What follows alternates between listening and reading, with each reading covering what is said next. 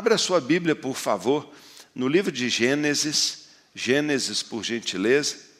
É, isso mesmo. Abre aí, por favor, Gênesis capítulo 22. Gênesis capítulo 22. Isso mesmo. Vamos lá, Gênesis 22. É, é isso aí, Gênesis 22. Vamos lá. É, Gênesis 22, nós vamos ler do verso 1 em diante, uma história muito conhecida, e é o texto que Deus colocou forte no meu coração para você e para mim, claro, nesta noite. Passado algum tempo, Gênesis 22, 1, Deus pôs Abraão à prova, dizendo-lhe: Abraão, ele respondeu: Eis-me aqui. Deus pôs Abraão à prova. Esta pandemia é uma grande provação para todos nós. Mas existem muitos outros tipos de prova. Às vezes, uma crise matrimonial é uma prova. Às vezes, uma injustiça que você sofre é uma prova. Tudo aquilo que mexe com com nosso direito, tudo aquilo que mexe com, sabe, com nossos com, com nossos limites, tudo aquilo que invade, tira o nosso sossego, é uma prova. Ninguém gosta das provas, mas não há nenhum momento mais rico e mais precioso do que a prova.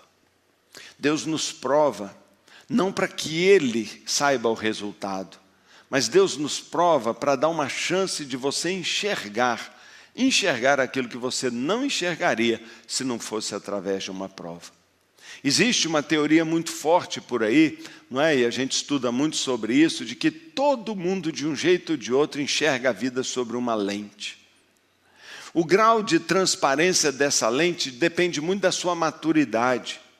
Depende muito da experiência que você teve, mas a maioria das pessoas é muito cego a seu próprio respeito. Por isso, uma das bases do crescimento é o conhece-te a ti mesmo. Uma das bases do conhecimento e da transformação é primeiro entender o meu estado agora, para eu poder projetar aquilo que eu posso vir a ser.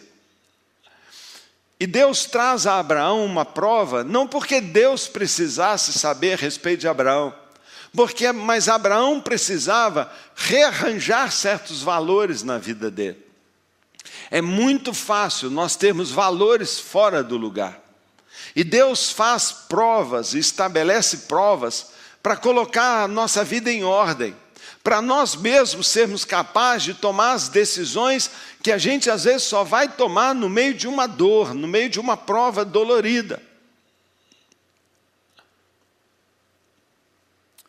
E eu queria que você lesse comigo essa história sobre essa ótica, de como Deus está fazendo algo, ajudando Abraão a entender e a poder compreender o que, que Deus estava querendo dele. Eu espero muito, eu, eu, você não sabe como eu pedi a Deus para que o Senhor mexa com você profundamente hoje, para que o Senhor trabalhe com você de uma maneira muito intensa, trazendo sobre a sua vida uma clareza. O que eu espero é que a sua lente seja desembaçada, ou que talvez até removida, e quem sabe você não pode ver direto, com muita clareza e que se você pode olhar por você, você vai poder ver aquilo que também Deus tem preparado para ser. Então vamos de novo, passado algum tempo, Deus pôs Abraão à prova, dizendo: Abraão, ele respondeu: Eis-me aqui, Senhor.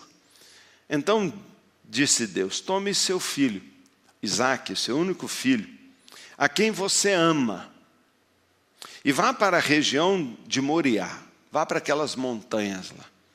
Sacrifique-o, sacrifique-o.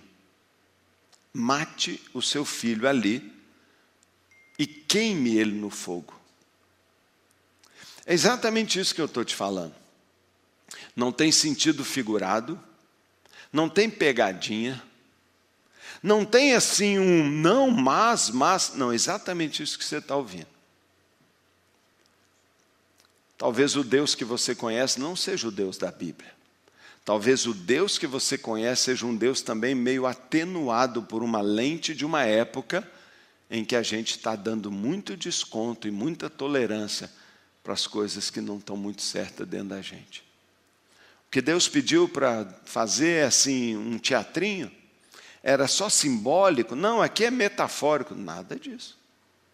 Deus, sem brincadeira, sem jogo de palavras, sem encenação, porque era o que ele queria mesmo, ele ordena, ele prova, ele testa, ele checa o nível de lealdade, de obediência, de fidelidade, dando uma ordenzinha muito simples. Um filho que eu esperei durante 25 anos. O filho prometido, que foi gerado já depois de 100 anos de idade, com uma esposa de 90, fruto de um milagre, porque nenhum dos dois mais podia conceber. Pois o filho que nasceu pela fé, o filho que foi presente de Deus, o filho que nasceu de uma experiência incrível que transformou Abraão, de fato, não é, num outro homem, e ele teve aquele bebê nos braços e cuidou daquele bebê e criou aquela criança, e agora ele é um adolescente, um garotinho, um jovenzinho. Lindo, maravilhoso. E Deus diz: aquele que você ama, porque é lógico que a gente ama. Qualquer pai ama filho, ainda mais um filho desse. Desejado dessa forma, nascido nesta condição, algo tão precioso como talvez aquelas pessoas que ralaram para ter algo, como aquelas pessoas que ralaram para construir algo, talvez como aquela pessoa que investiu tudo no relacionamento, como aquela pessoa que pulou de cabeça em algo, que jogou tudo e Deus fala: me entrega. Não tem meias palavras. Deus ordena que um pai amoroso, um pai coruja, um pai apaixonado, um pai afetuoso, um pai dedicado, mate o seu filho com as próprias mãos, veja o seu sangue, sua vida se esvaindo, e depois tome o seu corpo para nem enterrar, para não ter nenhum túmulo, para nem guardar lembrança, para apagar da sua vida, manda colocar o menino sobre uma grande fogueira, queimá-lo até que não sobre um pedacinho. É isso que Deus manda ele fazer. E eu não estou brincando, foi isso mesmo. Mas vamos entender toda a história? Claro que Deus tem algo muito especial para pedir algo tão radical. Quando Deus te pedir algo radical, saiba, sempre tem algo especial por trás. Vou dizer de novo: Toda vez que você perceber Deus te pedindo algo muito especial, algo que vai te custar, tenha certeza, Deus tem algo muito especial para você. Vamos ver essa história? Diz assim: na manhã seguinte, Abraão levantou-se, preparou o seu jumento. Quando que Abraão levantou? Uma semana depois? Ele ficou brigando com Deus um mês até obedecer? Ele ficou assim, não, não é possível. Não, vou consultar um pastor. Não, vou ler de novo. Não, talvez é porque eu li na NVI, deixa eu ver na nova tradução de hoje. Não, não, Deus, olha, é, prova isso aí, me dá um outro sinal. Não, Deus, não é possível. Não, na manhã seguinte. Se Deus falou com ele à noite, tudo bem, talvez passou a noite sem dormir, eu acredito nisso. Mas Deus mandou, ele levanta na manhã seguinte. Olha só, na manhã seguinte, Abraão levantou-se, preparou seu jumento, levou consigo dois de seus servos e Isaac, seu filho. Depois de cortar lenha para o holocausto, claro, tem que queimar o menino, partiu em direção ao lugar que Deus lhe havia indicado. No terceiro dia de viagem, Abraão olhou e viu o monte Moriá, viu o lugar ao longe e disse aos servos: Fiquem aqui com o jumento, onde quem estava carregando a lenha, enquanto eu e Isaac, o rapaz, vamos até o monte lá. Depois de adorar, voltaremos. Não voltarei. Aqui ele já começa a declarar fé. Deus tem algo especial. Eu vou matar, mas nós vamos voltar. Voltaremos. E depois de adorar. Muitas pessoas pensam que adorar é sempre sorrir. Muitas pessoas pensam que adorar é cantar a canção da moda. Adorar é obedecer. A maior adoração que uma pessoa oferece a Deus é uma obediência radical. A maior adoração não é dizer que Ele é o Senhor, é fazê-lo Senhor. A maior adoração que eu faço a Deus é, é, é crer no seu caráter é tomar ações que, mesmo que eu não compreenda, se baseiam numa verdade que está dentro de mim. Ele é bom, o tempo todo ele é bom e ele sabe o que faz, ele é sábio, ele tem propósitos, ele não é louco, nele eu posso confiar, nele eu posso confiar, nele eu posso confiar. Isso é adoração. Quando você está cantando na igreja, a canção é só um, um, um, instrumento, é só uma ferramenta, é só um auxílio para você declarar o que está dentro do seu coração. É por isso que o Senhor falou muitas vezes: Este povo me adora com os lábios, mas o coração está longe de mim. Por quê? Porque muitas vezes eu canto canções, mas eu tenho um coração rebelde, eu tenho um coração que nunca obedece, eu tenho um coração que não confia, eu tenho um coração que o tempo inteiro questiona, eu tenho um coração que não descansa em Deus, eu tenho um coração que o tempo inteiro fica falando: Isso sim, isso não, isso não, isso não pois ele disse: Eu irei adorar. Sabe o que ele estava indo fazer? Entregar o filho dele à morte numa montanha de pedras e depois queimá-lo. Isso é adoração, porque ele não estava lá fazendo isso, ele estava indo obedecer e confiar e acreditar que em Deus jamais ele seria desapontado. E o texto continua dizendo: Abraão pegou a lenha para o holocausto e colocou nos ombros do seu filho Isaque. E ele mesmo, Abraão, foi levando as brasas para o fogo, não havia isqueiro naquela época. Ele já tinha que sair com fogo lá de casa. E ele levou também uma faca. O que, que ele tinha? O menino levava lenha, onde ele mesmo ia ser queimado, o pai levava o fogo, e na outra mão aqui, ó, bem escondidinho, a faca que ele mataria o seu filho. Que carga pesada é essa, hein? Carregar a faca que você vai usar para matar seu filho. E caminhando os dois juntos, Isaac disse ao seu pai Abraão: Pai, fala, filho. Respondeu Abraão: As brasas, a lenha, até a faca está aqui. Mas onde está o cordeirinho? Quem é que vai morrer aqui nesse negócio? Está faltando aqui. Está faltando a morte. Quem vai morrer? Abraão respondeu: Deus mesmo há de prover o cordeiro para o holocausto, meus filhos. Deus mesmo há de prover. Se você estivesse lendo no hebraico, você leria Elohim Jireh. Jeová Jiré. Jeová Jiré. Alguns falam Deus proverá, mas na verdade a tradução mais correta é o Senhor será visto. O Senhor será visto. Muitas pessoas falam: Eu nunca vi Deus. Eu não vejo Deus agindo na minha vida. Porque Deus não vai se manifestar na vida de gente que não o adora.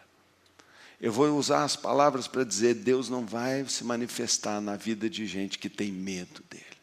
Deus não vai se manifestar na vida de gente que duvida dele, de gente que o desobedece frontalmente, de gente que não o honra, de gente que não confia no caráter dele, que não diz não de boca na igreja, mas na prática das suas obediências e das provas, ele é bom, ele é sempre bom e ele vai me abençoar. O texto diz: O Senhor será visto. É uma alusão a Cristo. É como se ele estivesse dizendo: um dia um dia se levantará também um sacrifício, um dia Deus se revelará, um dia Deus virá a essa terra e ele se apresentará para todas as pessoas. Jeová Jireh, Deus proverá. E os dois continuaram a caminhar juntos, mas é claro que Isaac está com uma pulga atrás da orelha. Quando chegaram ao lugar que Deus lhe havia indicado, Abraão construiu um altar e sobre ele arrumou a lenha, amarrou seu filho Isaque, o colocou sobre o altar em cima da lenha. Então estendeu a mão, pegou a faca para sacrificar seu filho. Mas o anjo do Senhor o chamou do céu, dizendo: Abraão, Abraão. De novo que ele diz: Eis-me aqui, Senhor. Fazendo o que aí, Abraão? Te adorando. Fazendo o que, Abraão? Te obedecendo. Claro, o que o Senhor mandou fazer, eu faço. E ele diz assim: Não toque no rapaz. Não toque nele, disse o anjo. Não lhe faça nada. Agora sei que você teme a Deus. Você teme a Deus? Você teme a Deus? Você teme a Deus? Vamos ver o que é temer a Deus? A definição está aqui. Porque não me desobedeceu. Ninguém pode dizer que teme a Deus e o desobedece. Todos que o desobedecem dizem: Eu não temo a Deus. Eu não importo de quebrar sua vontade. Eu não importo de fazer o que ele não quer que eu não, não quer que eu faça, não é? Mas aqui diz: agora eu sei que você teme a Deus, por quê? Porque você me obedeceu, não é? Não negando o seu único filho. Abraão ergueu os olhos e viu um carneiro preso pelos chifres num arbusto. Foi lá pegá-lo e o sacrificou como holocausto. Claro que é figura de Cristo. Nós éramos como Isaac, cada um de nós ia ser morto, cada um de nós seria sacrificado, cada um de nós, por causa dos nossos pecados, teríamos que morrer. Mas em vez de nos matar, ao invés do Senhor cravar a faca da sua ira, da sua punição, do seu castigo merecido, eu merecia estar num altar daquele, Deus me matar, mas ao invés de fazer isso, ele pegou o seu punhal de ira, a vingança contra o pecado e cravou no peito de Jesus. Não é à toa que ele morreu todo furado ali, cravado com cravos nos pés e nas mãos. É essa faca que você está vendo aqui, que o fez sangrar até a morte.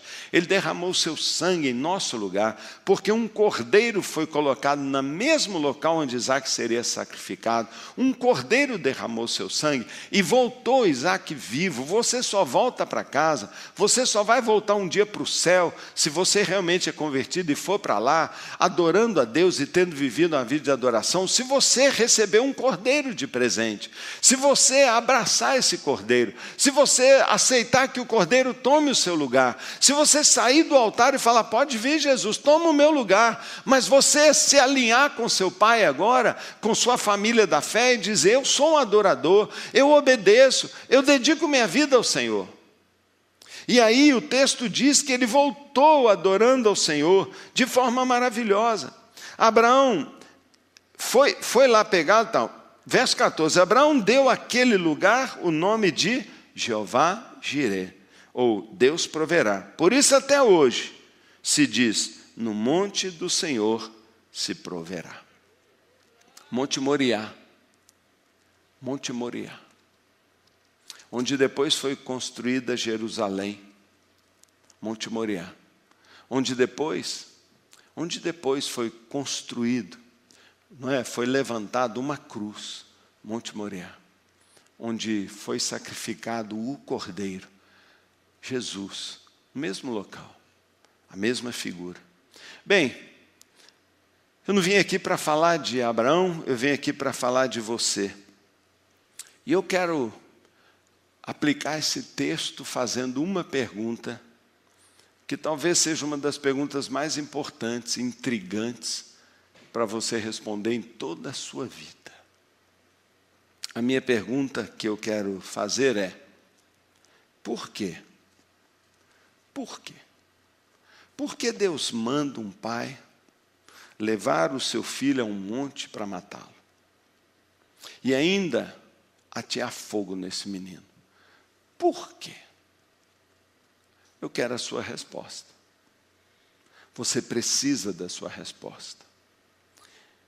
Eu, eu não estou fazendo uma pergunta retórica. Ela é genuína, individual e ela define nosso destino no relacionamento com Deus. Assim como a resposta de Abraão definiu seu destino e transformou no pai da fé, e no abençoador de todas as famílias da terra. e do patriarca de onde depois vem esse cordeiro Jesus, e do povo judeu, de onde do judaísmo sai o cristianismo e toda a terra é iluminada pela luz do evangelho e a Bíblia, a palavra de Deus, tudo isso nasceu lá atrás em Abraão. Então, responder esta pergunta é fundamental para entender a história dele e para entender a sua história, a minha história. Nós sempre temos que ler a Bíblia fazendo perguntas. Por quê? A pergunta é muito intrigante, porque Deus destruiu os cananeus. Quando os judeus vieram para ocupar a terra de Canaã, através de Josué, um pouco mais à frente na Bíblia, Moisés e Josué, Deus falou assim: olha, elimine o povo cananeu. E ele disse as razões. Ele diz: vocês vão ocupar essa terra porque eu não vou mais salvar esse povo cananeu. E esse povo cananeu passou dos limites de pecado. É um povo que, se eu deixar eles ocupando a terra, a terra inteira será coberta de maldição. Eles destruirão a raça humana, porque eles não são humanos, eles se tornaram monstros sociais. E qual era o pecado maior que Deus disse: Eu vou destruir os cananeus? Por quê? Porque para ter boas colheitas e para agradar o Deus dos cananeus, especialmente um chamado Baal, eles sacrificavam seus filhos no fogo. Como então Deus manda o pai da fé, aquele que é o patriarca, aquele de qual nós somos herdeiros, fazer a mesma coisa? Então a pergunta é realmente intrigante. Você já sabe dessa história. Mas se você então prestar atenção no que eu comentei sobre a maneira como esse menino vai, vai ser gerado, você percebe que esse garoto se tornou muito especial para Abraão.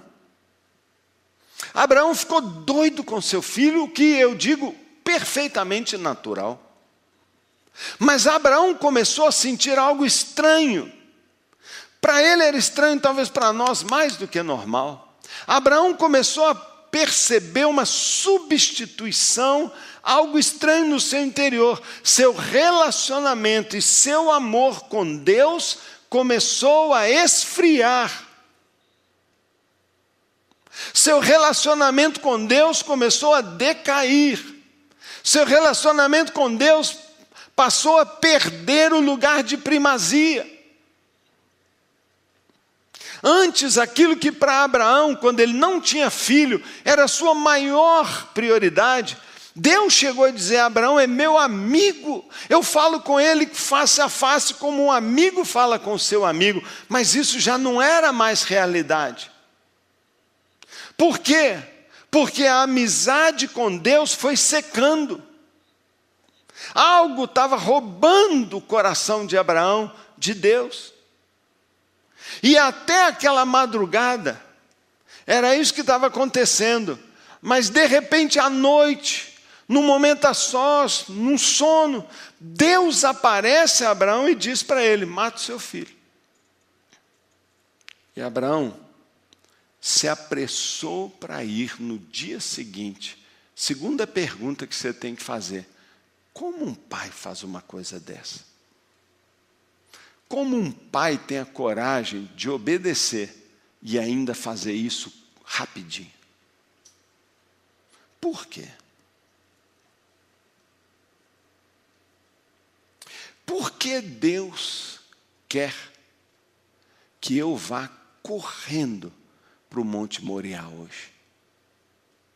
E por que que eu posso dizer com muita confiança que Deus quer levar todos nós aqui hoje à noite correndo para o Monte Moriá? Pergunta: você está bom das pernas? Está com um sapato confortável? Está disposto a dar uma andada? Hoje eu quero levar você ao Monte Moriá. Agora. Por que Deus quer que você vá lá? Por quê? Sabe por que, que Abraão foi correndo? Porque ele nem precisou pensar muito. A ficha já caiu logo. Ele falou: Ih. Abraão conhecia Deus. Ele entendeu o que estava acontecendo. E ele falou: Puxa vida, eu deixei que a bênção, que é o meu filho uma bênção, tirasse o lugar do abençoador. Se eu fosse dizer para você qual é a doença número um, qual é o problema número um do cristianismo do século XX, século 21, ano 2020, eu diria para você que a bênção definitivamente tomou o lugar do abençoador. Eu não tenho interesse de julgar ninguém. Quem sou eu? Eu julgo a mim. Mas é minha luta todo dia. Todo dia eu me pego nesse conflito. Eu, no fundo eu estou querendo, é o que Deus pode me dar, eu estou querendo é Deus, ponto. Quando nos reunimos como congregação, como igreja, ao final, nós estamos esperando um mover especial, um anjo aparecer, ou uma oração especial, porque eu estou lá só por causa da bênção, ou eu estou lá para aprender e receber a chave para ir mais perto de Deus, porque eu sei que é Ele que me transforma e não a bênção dele que me melhora. Pensa nisso. Nós não podemos ser superficiais, ou nós não podemos ser condescendentes conosco mesmos, nós temos que ir na carne. E nós precisamos avaliar isso. Isaac estava se tornando o Deus de Abraão. Esse era o problema. Tudo que vier a se tornar o primeiro na sua vida é o seu Deus. Tudo. Pode ser o bem. Um filho é a melhor coisa que tem. É Deus que dá. É a melhor coisa. Uma coisa boa pode se tornar péssima um amor, um sonho, uma empresa, uma carreira, não é? Um corpo saudável, uma história bacana, pode se tornar um mal para você. Deus não aceita e nunca aceitará ser o segundo em nada. Por quê? Porque ele é um megalomaníaco? De jeito nenhum. Nunca. Mas porque ele não quer ver a gente sofrendo. Eu vou dizer de novo. Tem gente sofrendo hoje,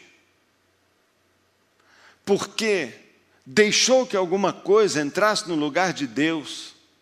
E como só Deus é eterno, o que não é eterno tem vida curta, se sumiu, você ficou sem Deus. E você desmorona a sua vida, perde suas estruturas, perde razão de viver. Se seu emprego é ser Deus e você, por alguma razão, o perde, sua vida desmorona. Se uma pessoa, um namorado, um cônjuge é o seu Deus, se essa pessoa vai, se uma doença vem, se sua mãe, se acontece algo, se é o seu marido o seu Deus e você descobre ele na cama com outro, você não perde o marido, você perde sua vida. Então Deus, na verdade, não quer que a gente tenha um Deus, porque qualquer Deus que ficar no lugar vai nos ferir vai nos machucar, vai estragar a nossa vida. Jeremias capítulo 2, verso 13, diz assim: O meu povo cometeu dois males. Eles me abandonaram, me colocaram em segundo lugar. Tudo bem, tudo bem, eu não ligo. Deixaram a mim a fonte de águas vivas, esse foi o primeiro erro. Mas o segundo é o que destrói a gente, mas cavaram para si suas próprias cisternas, cisternas rachadas, que não retém água nenhuma. De repente você deixa Deus, faz de outra coisa o seu Deus, mas nada que você põe ali fica. É um vazio permanente é uma sequidão permanente, é uma dor permanente, é um ressentimento atrás de ressentimento e a sua vida é destruída, porque só pode ser feliz, completo, quem tem Deus em primeiro lugar, porque só Ele é a fonte da água da vida. E Deus está gritando para você, parece que Deus está dizendo: Oh, Não é filho que te faz feliz, não é casamento que te faz feliz, não é um homem que te faz feliz, nem uma mulher, nem um carro. O que vai te fazer feliz não é coisa nenhuma. O que vai te fazer feliz não é uma ideologia, não é aceitação de pessoas, não é ser o bacana da turma, não é ser o corpo gostoso. O que te faz feliz é Deus. Ai daqueles que se casam para ser feliz. Ai daqueles que se casam elegendo o outro a fonte da sua felicidade, vai esgotar a si e ao outro. Ele vai se exaurir, você vai ver uma pessoa dizendo: Eu não te aguento mais, porque você está me sugando. Você está fazendo de mim o que eu não consigo ser. Eu nunca vou te fazer feliz e ninguém nunca vai te fazer feliz. E Deus está tirando o, o Isaac daquele lugar porque ele amava Abraão. E ele fala: Abraão, você tem um plano, você tem que ser feliz, e eu não posso deixar que amanhã, quando esse menino brigar com você, virar as costas, sua vida acabou, porque eu tenho um plano para você. Então, Abraão, você vai ter seu filho. Ele vai ser lindo, maravilhoso, mas em segundo lugar, eu sou o primeiro. Porque eu quero você sempre bem. Deus não quer te tirar as coisas, mas Ele quer ver você bem. E você nunca vai ser bem se alguém estiver lá no lugar, porque esse alguém não é eterno. Só Deus é eterno. Sabe quando você morrer, Deus está lá. Essa pessoa pode não estar. Tá. Mas se você botar essa pessoa como Deus, quando você morrer, Deus não está lá. O que, que você prefere? Porque o seu Deus é quem você vai se encontrar na outra vida. É o seu Deus que você vai encontrar no dia do juízo. Se o seu Deus foi uma coisa, é Ele que vai te dizer lá e vai falar assim: ó, oh, dançamos. Eu e você eu por deixar você me fazer de seu Deus e eu por não ter Deus. Aquilo que for o seu Deus é aquilo que vai te levar para a eternidade. Se for dinheiro, ela vai te levar para o lugar dele. Se for gente, vai te levar para aquele lugar. Mas se for Deus, você vai para ele. Deus não está pedindo nada porque ele é um louco, masoquista, maldoso. Ele é bom demais mas ele não negocia a posição dele. Primeiro, porque ele é o Criador, ele tem o direito, ele é o único Deus, o resto é mentira. Segundo, porque ele te ama e ele sabe que você não pode cavar uma cisterna rachada, porque não vai, é engano e você vai se dar mal. Você vai se dar mal. Salmo 37 diz: Agrada-te do Senhor e ele satisfará os desejos do seu coração. Abraão voltou com o filho ou sem o filho? Com o filho. Sabe o que significa exatamente agrada-te do Senhor e ele satisfará os desejos do seu coração? Busque a Deus em primeiro lugar, coloque Deus em primeiro lugar e ele satisfará os desejos do seu coração. Sabe, tem algum desejo, é muito difícil você avaliar isso, por isso eu oro tanto que a sua lente se volte para você mesmo, conhece a você mesmo, avalie-se com honestidade, ainda que doa um pouco, mas a dor é boa, a prova é boa. Há algum desejo ou algo que está se tornando tão importante que está controlando você? Responda, por favor. Esse desejo pode não ser de algo que você tem, mas pode ser algo que você não tem e nunca vai ter, e por isso você diz: Eu nunca vou ser feliz porque eu nunca vou ter isso. Da mesma maneira, você está dizendo, não um Deus que você tem, mas um Deus que você não tem, é o primeiro na sua vida. Não ter algo toma o lugar de Deus. Por quê? Porque nem Deus consegue ocupar aquele lugar, você não deixa. Você não deixa ele te satisfazer. Você não deixa ele te preencher, porque você diz: não, fora, aqui só se fosse aquilo, só se eu conseguisse aquilo, só se eu tivesse aquilo. Você entende que é uma armadilha? Você entende que é a mesma, a mesma cisterna vazia? Por favor, compreenda. Entrega o seu caminho ao Senhor, confia nele, ele agirá, é o que o salmo diz. Então, quem é o seu Deus? Quem é o seu Deus? Alguém diz para mim assim: ah, pastor, muito legal essa história, mas isso é lá, Velho Testamento, agora é a graça, agora Deus não está tão exigente, ele virou um bom velhinho bonzinho, não existe nem pecado, não existe esse negócio de Deus, não. Eu posso viver na lama, eu posso fazer o que quiser, a graça, a super graça, tudo vai bem e tal. Caramba, você está totalmente enganado. E eu vou terminar lendo Marcos 10 para você. Abre, por favor, essa história e você me diga com honestidade: não é a mesma história? Não é o mesmo personagem? Olha ele aqui. Olha ele aqui. Olha ele aqui. Marcos 10, 17. Quando Jesus ia caminhando, um homem correu em sua direção e se pôs de joelhos diante dele e lhe disse: Bom mestre, que farei para herdar a vida eterna? Como é que eu vou estar lá no céu com você? Como é que eu vou para o céu? Como é que eu vou estar com Deus? Como é que eu vou ter isso? Respondeu Jesus: Claro, não é? Tranquilo, por que você está me chamando bom? Ninguém é bom a não ser um que é Deus. Você conhece os mandamentos, não conhece? Conheço. Então, não matarás, não adulterarás, não furtarás, não darás falso testemunho, não enganarás ninguém, honrará teu pai e tua mãe. Tem gente aí dizendo que isso tudo aqui é Velho Testamento. Isso aqui não é Velho Testamento, isso é palavra de Deus. Sabe o que Deus quer de você? Isso aqui, ó. Mas vamos continuar. Ele declarou: Mestre, tudo isso aí eu tenho obedecido, com certeza, desde a minha adolescência. E Jesus não falou mentiroso, truco. Não, Jesus falou: é mesmo. Mas agora veja, por favor. Veja, por favor. Verso 21. Jesus olhou para ele e o amou. Eu acabei de falar que Deus não quer que você tenha um Deus porque Ele te ama. Porque esse Deus que estiver lá no lugar de Deus vai te destruir e vai te fazer infeliz. E vai te levar para o lugar eterno no dia do julgamento final. Então, por favor, observe que é a mesma verdade.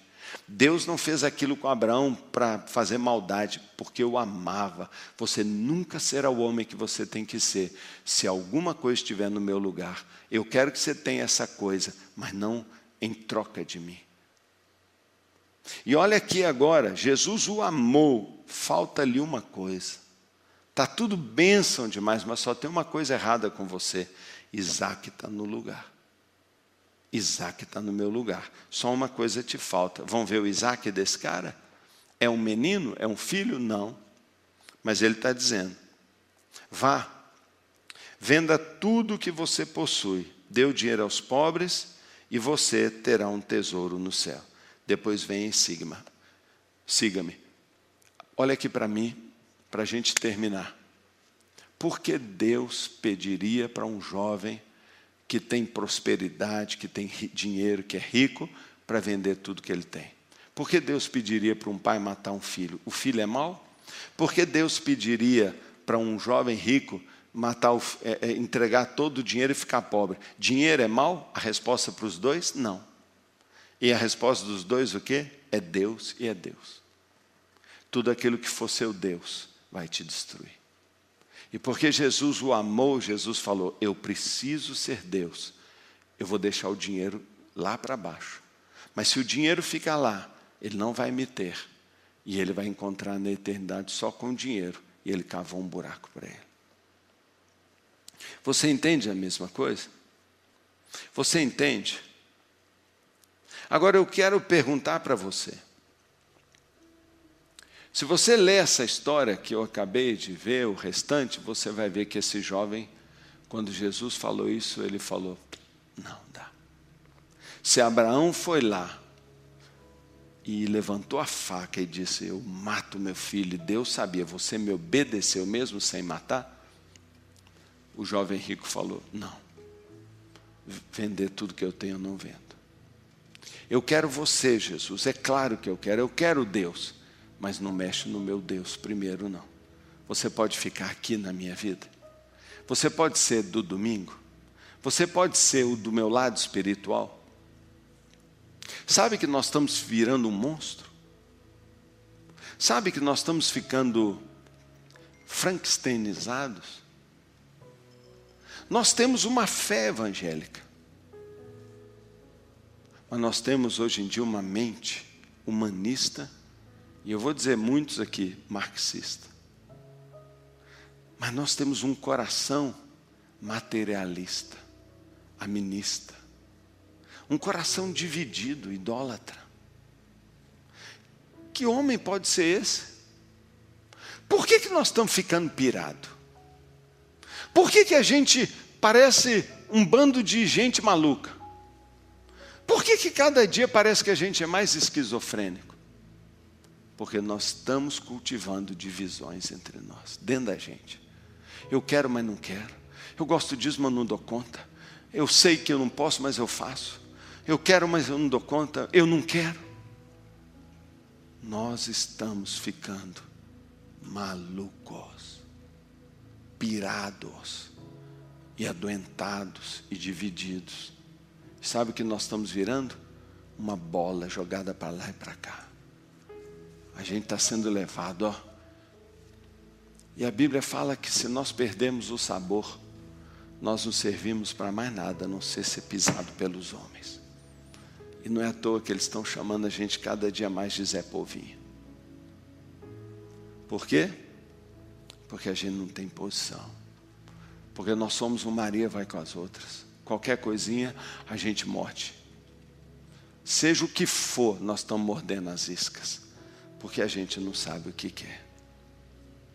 A minha pergunta agora, ao encerrar esta reunião, é: como você vai voltar para casa agora?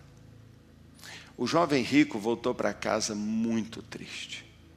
Deus pediu que ele vendesse tudo e ele falou: Não, eu não vendo. E ele voltou para casa de, dominado por uma divindade. Ele falava, declarava a fé evangélica, eu creio em Cristo, mas eu amo mesmo é o dinheiro. Qual que é a verdade? O que ele fala ou o que ele escolhe? O que ele escolhe. E ele voltou para casa triste. Como Abraão voltou para casa? Como Abraão voltou para casa? Sabe como Abraão voltou para casa? Livre. Livre. Você já se sentiu preso? Você já se sentiu assim todo esquisito? Ele voltou livre, sem preocupar com mais nada. Sabe por que, que ele voltou livre? Porque ele já tinha entregado tudo. Ele voltou livre. Rios de água viva voltaram a correr dentro do coração dele. E ele, e ele começou a transbordar. Até hoje nós estamos bebendo da vida deste homem, o testemunho dele. Como você vai voltar para casa? Quem é seu Isaac? Quem é seu Isaac? Qual é o Deus? Qual é o Deus que você está seguindo? Você compreende a, seriedade desta palavra? Por isso, essa mensagem se intitula Quem é o seu Isaac? Quem é o seu Isaac? É tão importante isso. Pastor Paulo, não é uma mensagem assim para cima. Uau, não é? Posso dizer uma coisa? Como Jesus, eu olho para cada um e olho para vocês também aí, e eu olho com amor. E eu amo, eu quero o melhor para você. Verdadeiramente. Sabe o que eu quero? Que você volte para casa com seu Isaac. Vivinho, alegre, realizado, mas Deus lá em cima, em primeiro, cheio de Deus, cheio de unção, cheio de vida eu não quero você adoentado, não quero você amalucado, não quero você costurado, todo dividido entre amores. Eu quero você uma pessoa cuja cisterna é fechada e o que Deus põe retém e você não perde sua bênção. Eu quero ver você assim. Quero ver você abençoado. Quero ver você não como o jovem rico que vai embora triste e preso por um falso Deus. Não vale a pena. Eu queria que você ficasse de pé para nós orarmos. E eu falei que eu queria que você andasse hoje, a minha aplicação agora, a minha aplicação para você é: vamos ao Moriá, vamos andar ao Moriá, vamos, vamos levantar cedinho, vamos. Não deixa para amanhã o que você pode fazer hoje. Hoje é dia de você dar uma caminhada. E eu queria que você fechasse os seus olhos e que você visse lá ao longe uma montanha. Pode ver, imagina essa montanha. Eu quero que você imaginasse você subindo para aquela montanha que é, hoje é lá o Monte Sião em Jerusalém, onde está construído o grande templo, onde foi construído o templo de Salomão, ali mesmo, logo ali atrás, depois do muro, Jesus foi pregado naquela cruz. Eu queria que você voltasse, subisse lá no Monte Moriá. E você, para subir no Monte Moriá, você tem que pegar o seu Isaac. Você não pode ir sem o seu Isaac. Sabe, Deus conhece cada pessoa que está aqui, Deus conhece seu coração e Ele sabe o que você tem que integrar, entregar. Então, Deus te pede algo. E se alguém pede, eu sei o que Ele está pedindo. É claro, eu sei o que Ele está pedindo. Eu sei o que Deus está te pedindo. E o Senhor está pedindo alguma coisa para você. Deus está pedindo que você entregue, entregue, entregue o seu Isaac. Sabe, Deus conhece cada um. Ele sabe o que você tem que entregar. E eu quero que você entregue aquilo que você tanto ama. Ofereça agora o seu Isaac em sacrifício a Deus. E eu oro para que Deus liberte a nós aqui de cada Deus falso. Que você saia do seu lugar agora. Saia deste lugar de acomodação espiritual. Saia deste lugar de mesmice. Saia desse lugar de fraqueza. Saia desse lugar de dor. Saia desse lugar de vazio. Saia deste lugar de vida vazia sem graça e vá para a vida dos consagrados, vá para a vida dos Abraãos, vá para a vida daquele que vai deixar um legado, daquele que tem substância, daquele que tem raiz, daquele que tem história. Não troque Deus, não troque Deus por um outro Deusinho. Você vai acabar mal. E o que você semear, você vai colher eternamente. Nós vamos aqui nesse lugar delicioso de adoração, nós vamos cantar agora a Deus. Nós vamos adorar ao Senhor com uma canção. Enquanto essa canção vai ser cantada, eu, eu vou estar ali orando. Eu vou descer e vou ficar orando ali. Eles vão subir aqui. E eu quero que você faça de uma adoração. Lembra? Ele disse: Eu e o menino iremos adorar. Sabe, a adoração é talvez uma das mais poderosas ferramentas de, de entrega, porque adorar é obedecer. Eu desafio você hoje aqui a obedecer, eu desafio você a obedecer, a tomar uma decisão de entregar tudo, de tirar o que tiver nesse lugar. Pode ser que o medo está no lugar, pode ser que o ego está no lugar, pode ser que uma ideologia, uma posição política, pode ser que o dinheiro, pode ser que uma amante, pode ser que um amor, pode ser que uma frustração, um abandono, pode ser que um passado, pode ser que uma culpa até está te dominando. Por favor, jogue isso tudo fora. Sacrifica no altar. Venda, troque, dê, mas ponha Deus no seu lugar.